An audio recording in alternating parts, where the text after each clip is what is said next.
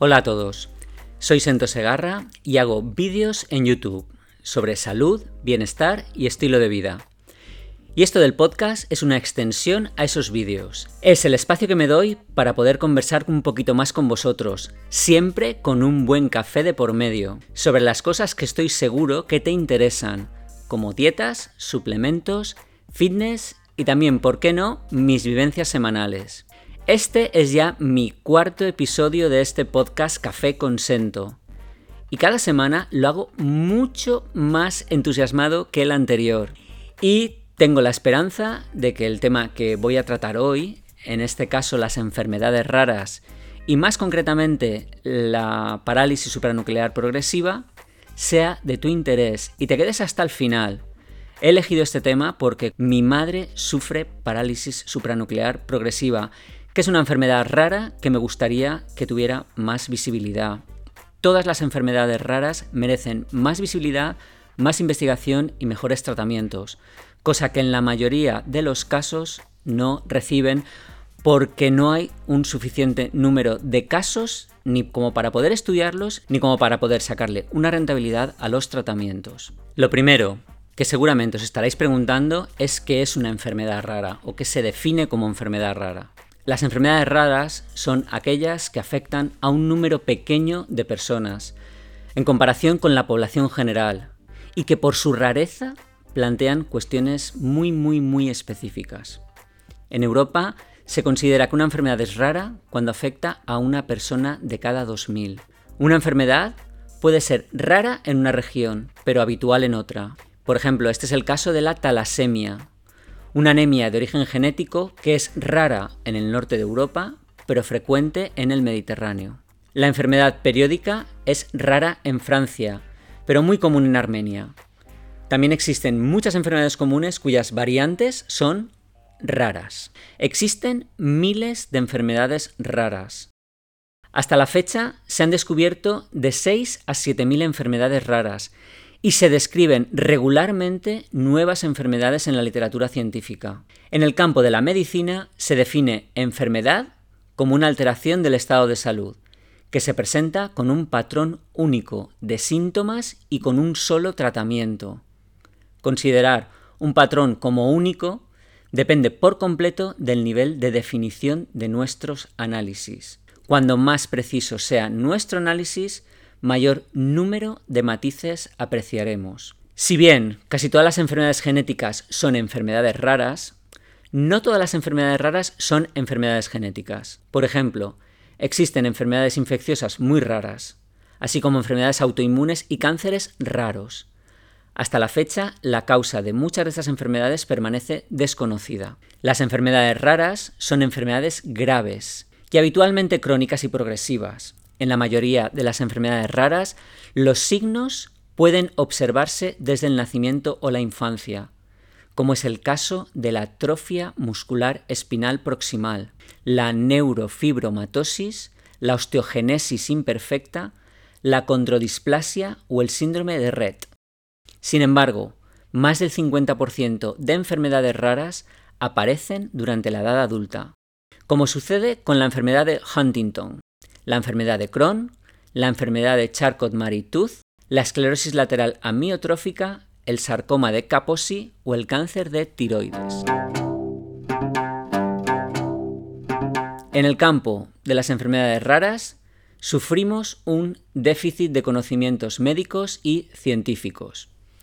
Durante mucho tiempo, los médicos, investigadores y responsables políticos desconocían las enfermedades raras y hasta hace muy poco no existía ninguna investigación real o una política de salud pública sobre las cuestiones relacionadas con este campo.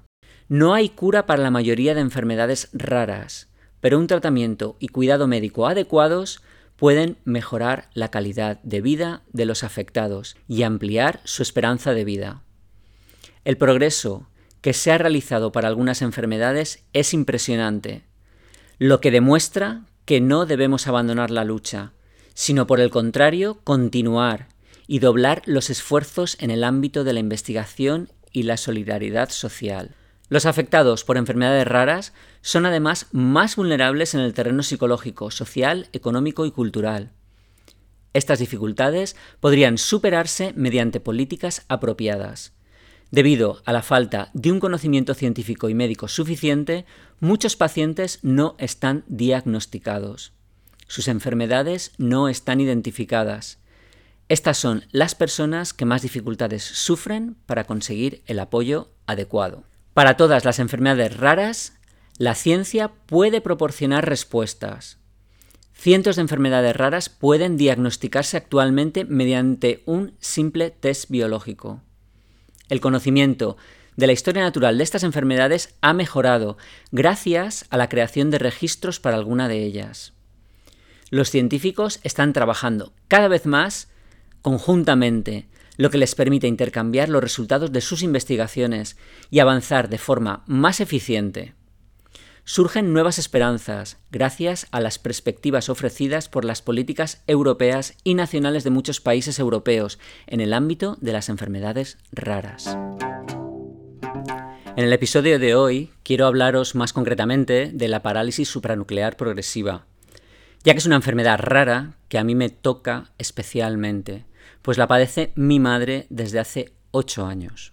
En estos momentos mi padre cuida de mi madre que se encuentra completamente paralizada. Después de haceros una pequeña introducción, como voy a hacer ahora, a la parálisis supranuclear progresiva, mantendré una charla con mi padre para que él nos cuente cómo ha visto la evolución de la enfermedad y cómo ha visto a mi madre evolucionar a lo largo de estos años, hasta el momento actual. Espero, como ya me pasó en el episodio anterior, no llegar a llorar, ni mi padre ni yo, pero es algo que las emociones en este tipo de situaciones no se pueden controlar y no sé hacia dónde me dirigirá la entrevista o la charla con mi padre. Contaros que mi padre tiene 84 años, pero es él el que desde el primer momento se ha encargado del cuidado de mi madre, estando ahora mismo completamente volcado en ello. Realmente no hace otra cosa en todo el día nada más que preocuparse de ella. Es algo que muy poca gente hace y que desde aquí me gustaría reconocerle y dedicarle un homenaje a él y a todas esas personas que dedican su vida al cuidado de pacientes o al cuidado de familiares que tienen dificultades y cuya vida queda completamente entregada a esto. La parálisis supranuclear progresiva es un trastorno cerebral poco frecuente que provoca graves problemas para caminar, para mantener el equilibrio y para mover los ojos. Este trastorno se genera a partir del deterioro de las células en zonas del cerebro que controlan los movimientos del cuerpo y el razonamiento.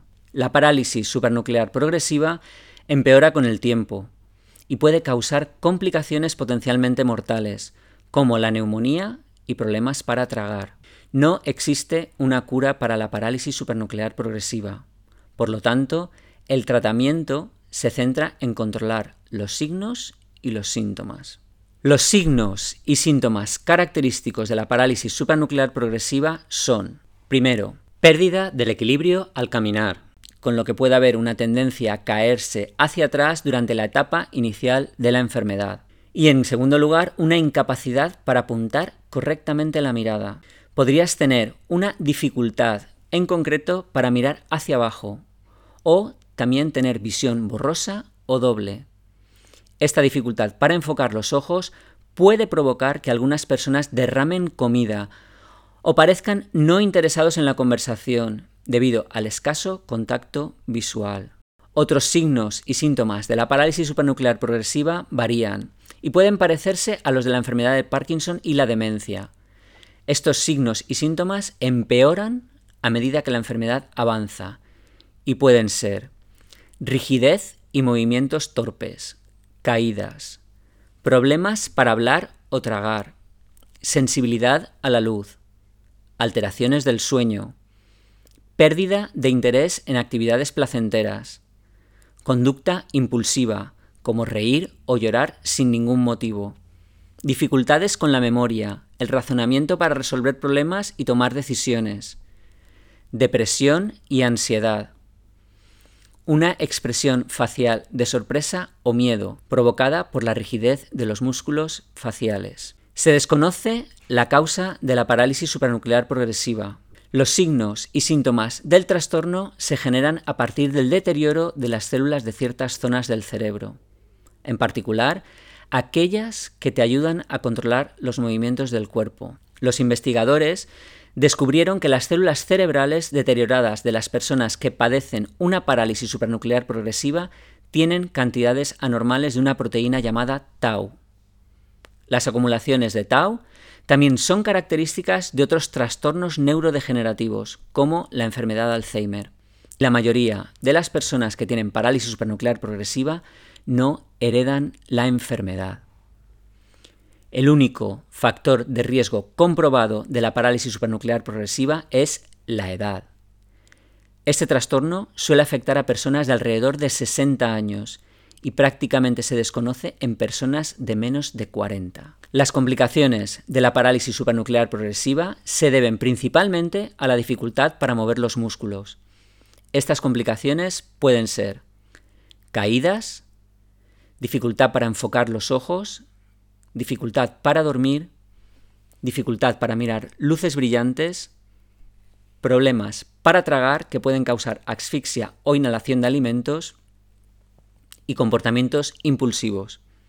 Por ejemplo, pararse sin esperar ayuda, lo que puede causar caídas. Para evitar los riesgos de asfixia, el médico puede recomendar una sonda de alimentación. Para evitar lesiones provocadas por las caídas se puede usar un andador o una silla de ruedas. Desde hace muchos años mi madre empezó a tener caídas inexplicables.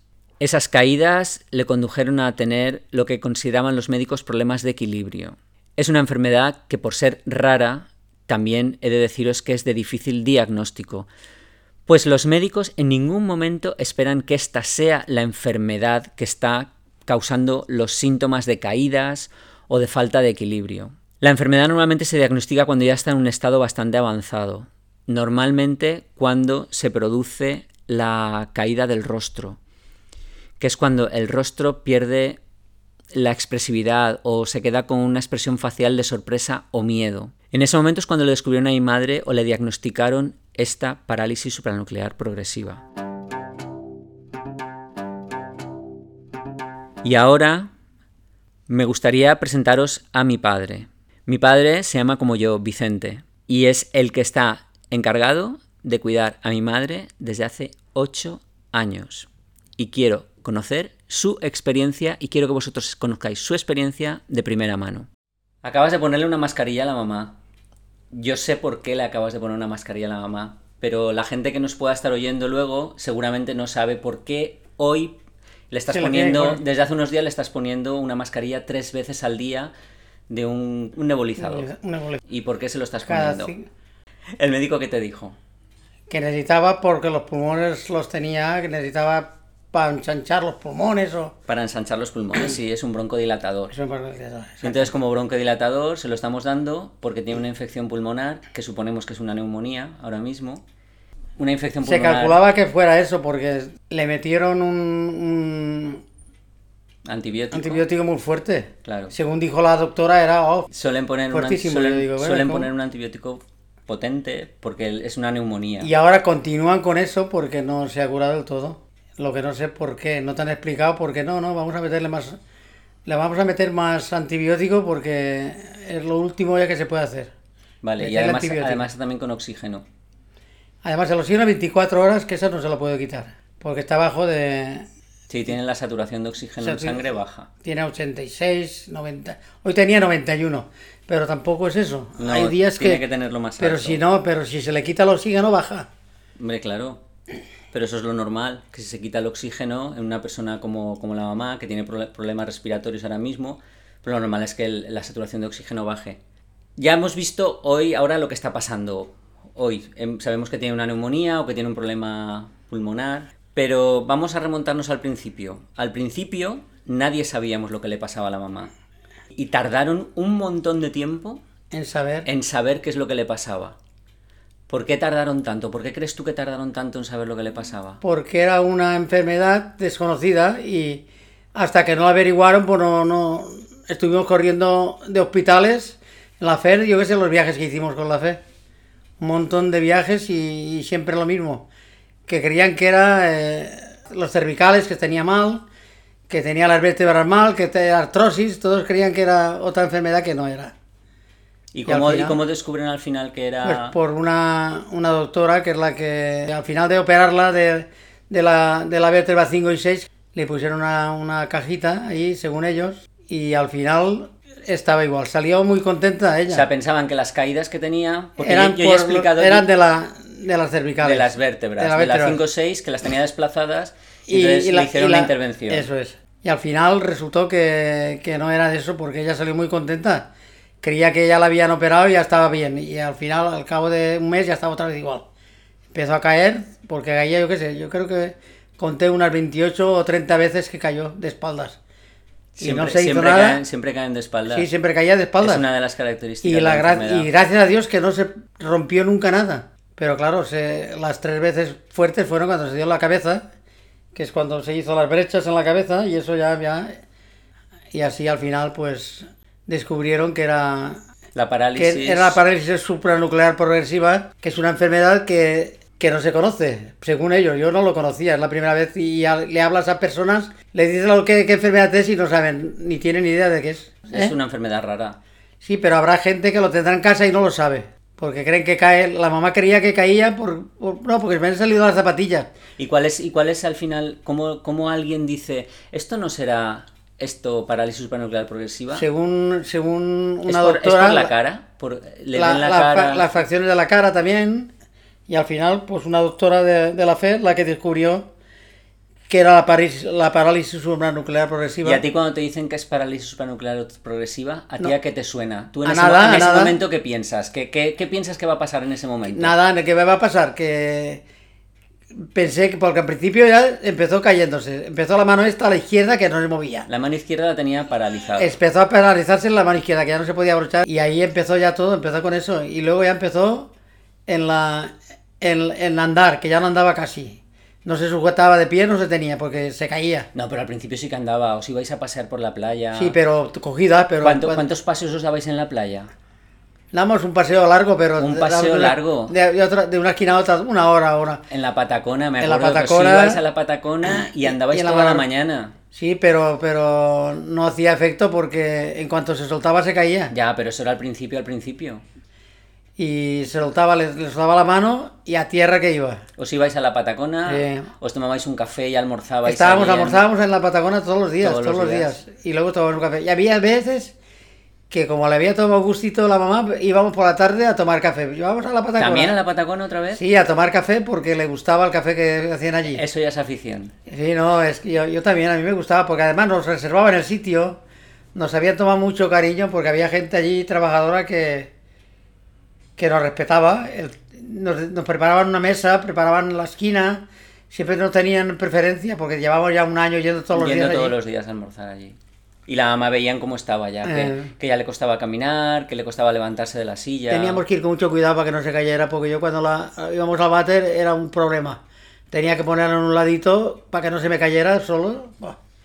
Yo sé lo que he pasado con eso y, y luego ya empezó a caer ya y cuando empezó a caer ya mal.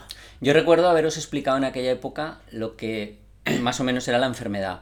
Pero tú llegaste a entender qué era la enfermedad y qué es lo que iba a pasar. Que va, no, ni, yo creo que ni ellos sabían lo que iba a pasar.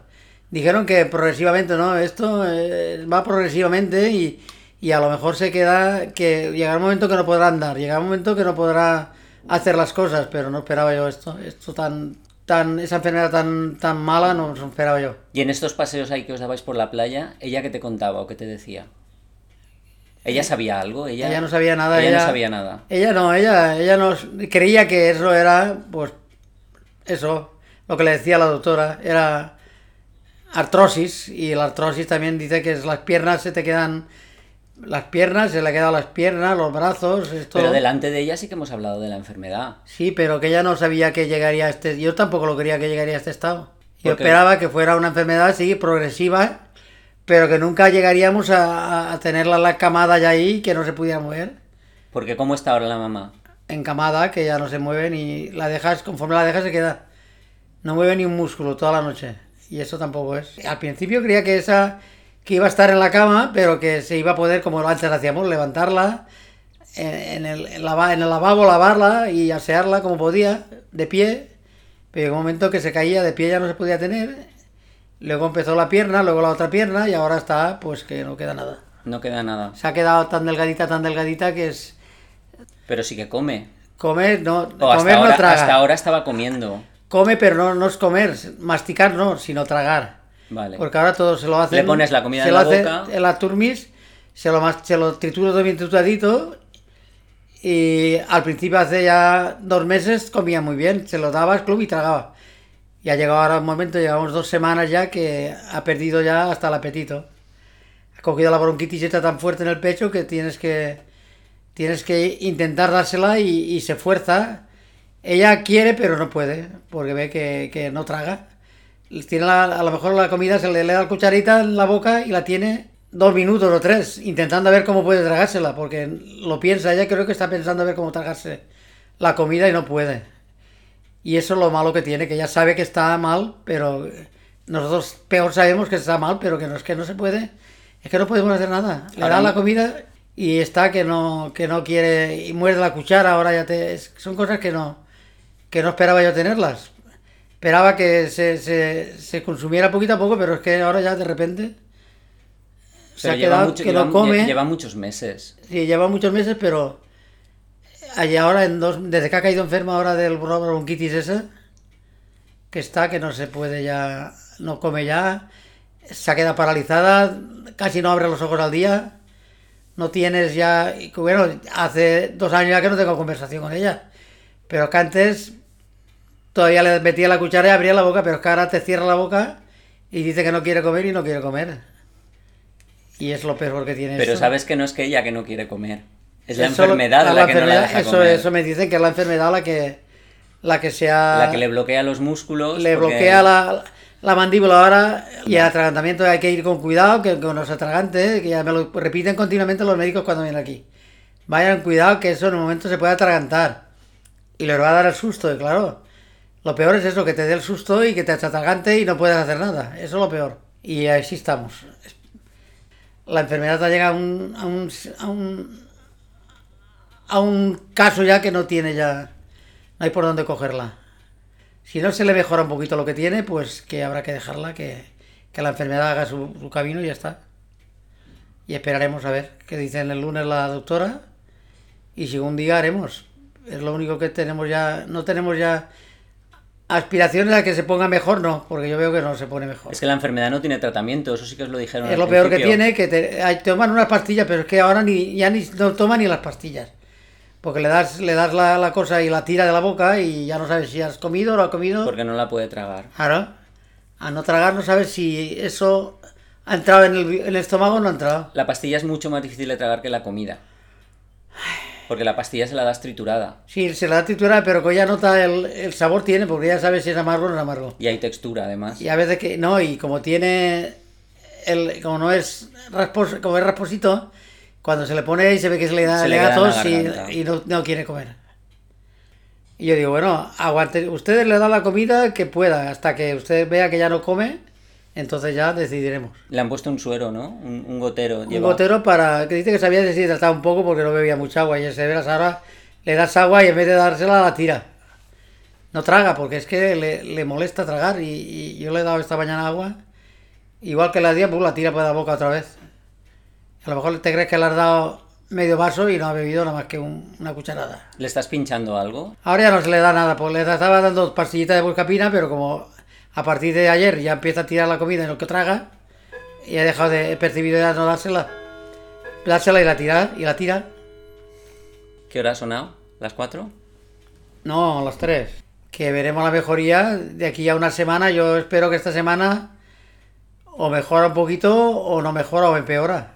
¿Y si no hay mejoría, qué? Porque como no come, va a empeorar, eso está claro. ¿Y si no hay mejoría, qué? ¿Qué hacemos? No, nada, pensar a ver lo que se hace. El médico decidirá y te dirá lo que tienes que hacer. Si ha cambiado el metabolismo de, de la persona, le cambia, sea por el. Nosotros creíamos que era el medicamento. Le han metido antibiótico, le han metido gotero, le han metido el oxígeno, le han metido el nebulizante ese para...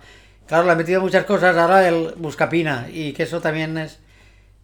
Eso también es para mejorar lo, de la- lo del pecho, pero Claro. qué va, no lo he mejorado. Pero el pecho sigue teniendo ruido. Un poquito, yo le noto todavía que todavía tiene, no se le cura, eso no se le cura.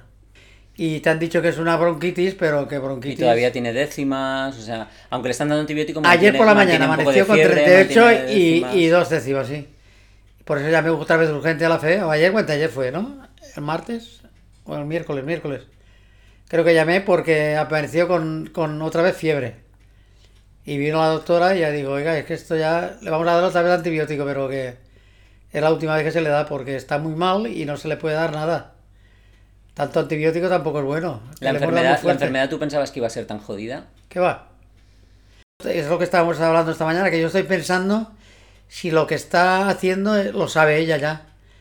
Porque oye hablar a los médicos, nos oye hablar a nosotros y ve ella... Y entonces ella conscientemente está dejando de comer. Sí, yo creo que lo conscientemente ella piensa que ya no, que no tiene nada que hacer aquí. Porque está a cerrar la boca con una rabia que cierra la boca que no... Cuando dice abre la boca, en vez de abrirla, la cierra más.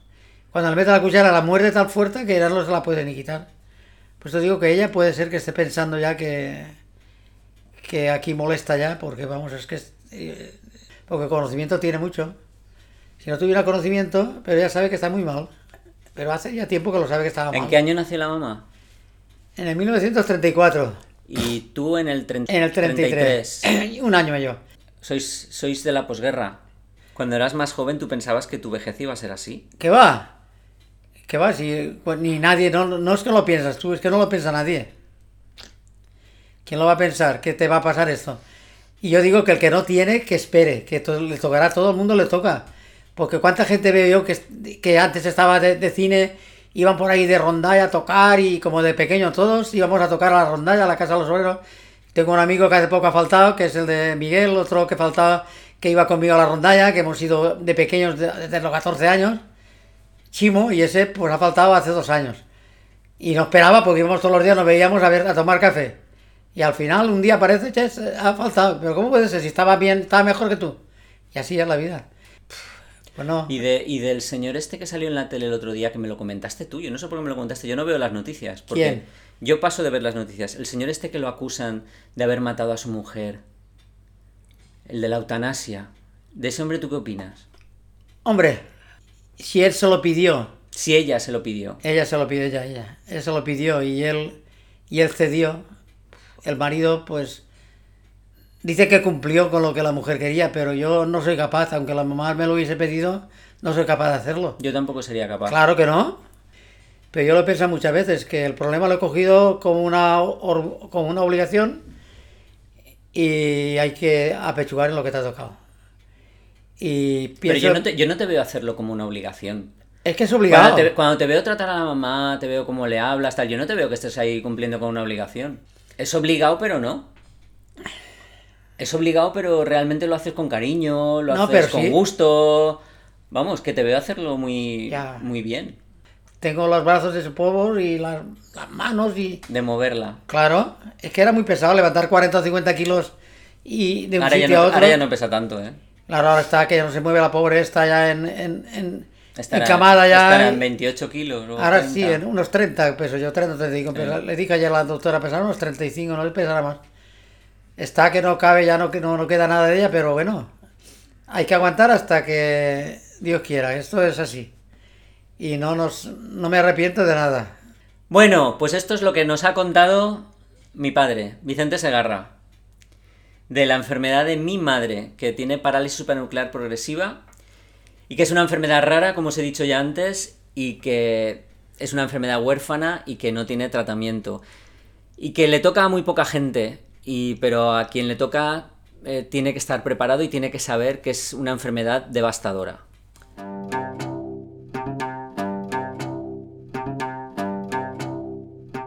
Bueno, y ahora, como viene siendo ya tradicional al final de los episodios de este podcast, llega el momento de repasar algunos de los comentarios que me dejasteis en los vídeos de la semana pasada. Y el que más polémica y recontracomentarios ha traído es el del review del libro El mito vegetariano, en el que intentaba simplemente hacer reflexionar a todo el mundo, vegetarianos y no vegetarianos, pero por lo visto dio la impresión de que estaba en contra de los veganos. y nada más lejos de la realidad. ¿No os acordáis de que hice el repaso de un libro que se llamaba Vegetarianos con Ciencia, que es un libro que defiende este tipo de alimentación vegana? y que es un libro que no levantó tantas polémicas ni tantos comentarios por parte de la gente no vegana. Simplemente se hizo la review, es un libro que me gustó mucho, que leí con mucho gusto, que me pareció que tenía argumentos muy bien fundamentados y así lo dije durante el review del libro Vegetarianos Conciencia. Pero bueno, este por lo visto ha causado más polémica y os quiero leer una de las grandes polémicas de este vídeo. En el libro El mito vegetariano, como recordaréis, la autora planteaba que había tenido muchos problemas de salud. Y entonces nuestro usuario et veritas liberavit vos nos dice, no creo que un problema tan grave como lo de su columna venga dado por no comer carne. Yo llevo unos seis años sin comer carne y cada año me hago análisis.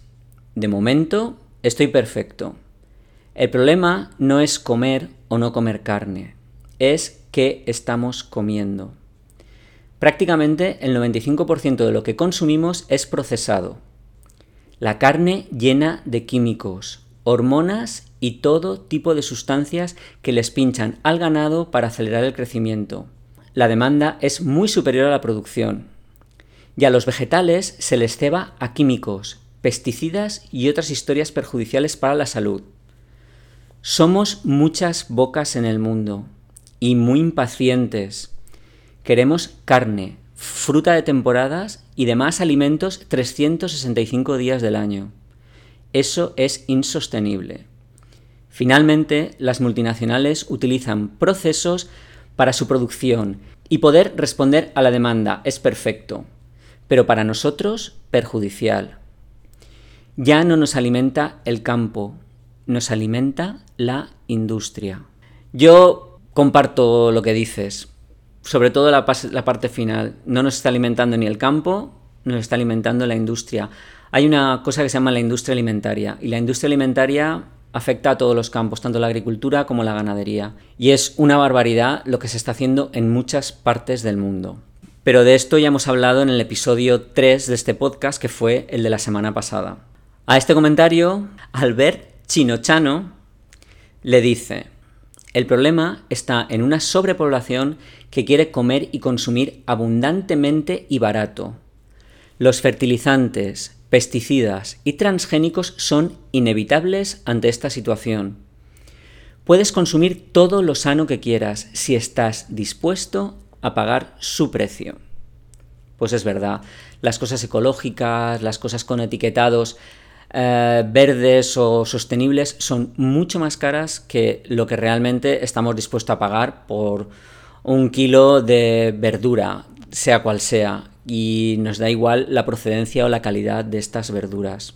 Raquel contesta, hay millones de veganos en el mundo, desde hace mucho más de 20 años, y están estupendamente. Yo llevo más de 10. Hay una desinformación tremenda y un miedo injustificable es la opinión de Raquel, que supongo que muchos de vosotros que sois los que me oís, si sois veganos, seguro que suscribís. Hay un comentario que quiero resaltar que es el de Brian Morelos, que dice, yo realmente no critico a nadie por lo que come.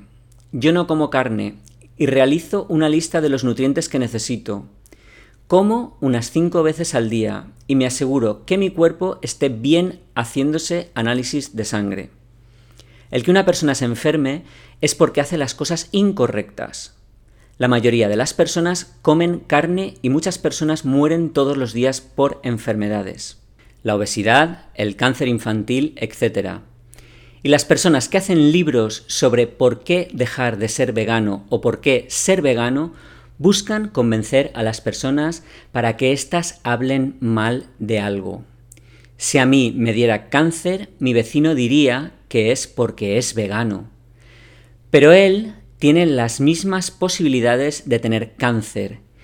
Y alguien vegano diría, es porque come carne. Come lo que quieras, pero responsablemente. También me suscribo tu última frase, come lo que quieras, pero responsablemente.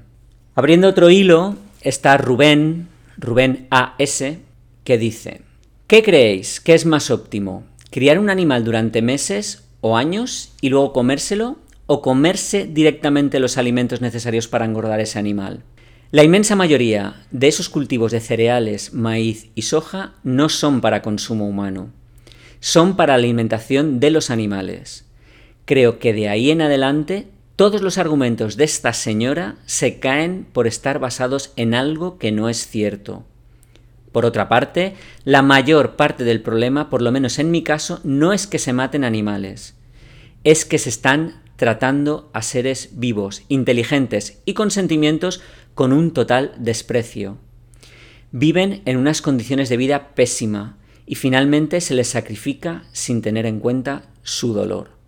Por cierto, la vitamina B12 que todos consumimos viene de suplementos, ya que todo el ganado se suplementa con cobalto en el pienso o directamente con cianocobalamina en el agua. La zanahoria, tomate, espinaca y en general las verduras verdes son ricas en vitamina A. El zinc se encuentra en las avellanas, en la avena, las almendras, mantequilla de cacahuete, pipas de calabaza y seguro que en más que no recuerdo. Existen atletas de alto rendimiento veganos, como por ejemplo las hermanas Williams. A esto Inma Mira contesta, Muchas gracias por tu comentario, estoy totalmente de acuerdo, yo soy vegana desde hace nueve años y estoy perfecta, y mis analíticas excelentes. Marta Rodríguez contesta, es que madre mía, qué tontería de vídeo, con muchas exclamaciones. Claro, como siendo veganos matas animales, mejor comer carne y matar a 10 veces más animales. ¿Y la lógica ahí? Os preocupáis de los cultivos y para un kilo de carne hace falta entre 5 kilos y 16 kilos de vegetales. Así que si te importa el suelo, come vegano. Ah, y los pesticidas y los vegetales modificados genéticamente se usan más y de forma más agresiva en los cultivos animales. Es que vaya, no tiene ni pies ni cabeza todo el vídeo. Más que rebatir el veganismo, lo estáis defendiendo. Mm, vamos a ver, aquí voy a contestarle yo a Marta Rodríguez. Ni estoy rebatiendo el veganismo ni lo estoy defendiendo. Estoy hablando de un libro de una señora que lo ha escrito y que lo que quiero es que vosotros saquéis vuestras propias conclusiones. No lleguéis a la conclusión de que eso es lo que yo pienso ese libro ha caído en mis manos, como caen en mis manos muchísimos libros, y he decidido comentarlo porque me lo estoy leyendo, pero nada más. No, no penséis que es algo personal, que es algo que yo pienso o algo que yo quiero. Para nada. Marta Rodríguez dice, Buah. Esta, esta es la que Marta Rodríguez dice una cosa que realmente me ha impactado, porque no he entendido muy bien qué es lo que pretende con, esta, con este símil o esto que dice. Bueno, he decidido que no voy a leer este comentario. Lo he decidido a posteriori. Esto lo estoy grabando mucho más tarde. Porque por más fan que seas de una cosa, hay ciertos límites que nunca se deben traspasar. No voy a hacerlo. Si queréis ver lo que dijo, vais al vídeo, miráis el comentario y lo leéis por vuestros medios. Pero yo no voy a repetir las palabras que dice esta persona. Espero que lo comprendáis si habéis visto el comentario. No voy a hacerle más caso. Vamos a saltar al siguiente y ella sabrá por qué lo hizo.